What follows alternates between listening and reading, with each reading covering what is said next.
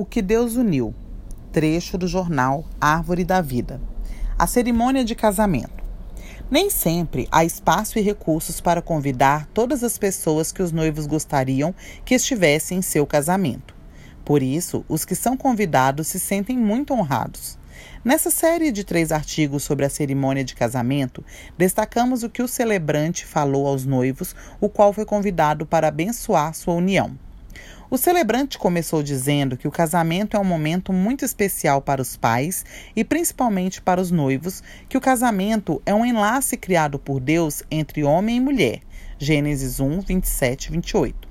Disse que o casamento, assim como um jardim, deve ser guardado e cultivado, que tem princípios inegociáveis, que é uma aliança e uma parceria.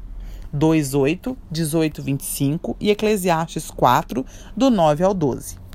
Também disse aos noivos que não deveriam estranhar o dia a dia do casal, pois varia como variam a lua e as, e as estações do ano.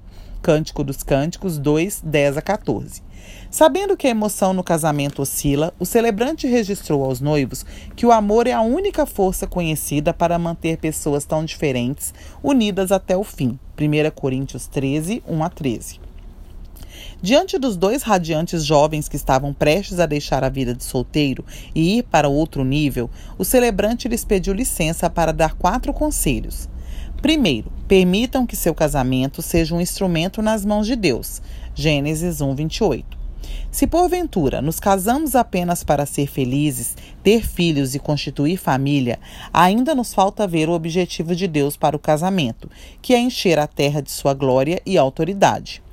Ele espera que, por meio dos casais, o inimigo perca seu território até que toda a terra seja encabeçada por Cristo. Os casais, portanto, devem orar, pregar o Evangelho e ser um com o que está no coração de Deus.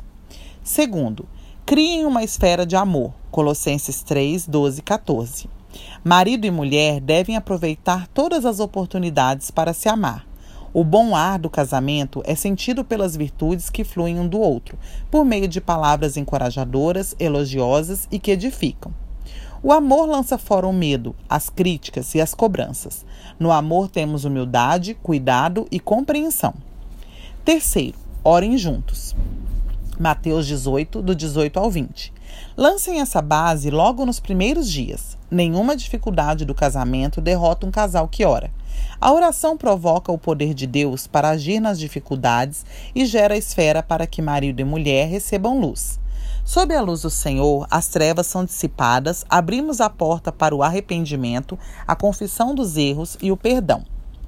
Quarto, aprendam a negar a si mesmos. Mateus 16, 24 a 28. O grande problema do casamento é o ego. Ele luta e faz de tudo para provar que está correto e que o cônjuge está errado. O Senhor apresentou o caminho para o ego, a cruz. No casamento, o importante não é lutar para saber quem está certo, e sim combater o ego por meio da cruz a fim de salvar o casamento. Ali diante de todos, inclusive de Deus, que também era testemunha, Malaquias 2,14a, feitos os votos e com aliança já no dedo, eles foram considerados marido e mulher. O Senhor levantava mais um casal para representar o casal universal, Cristo e a Igreja. Efésios 5, 31, 32. Que Deus abençoe o casamento. Amém.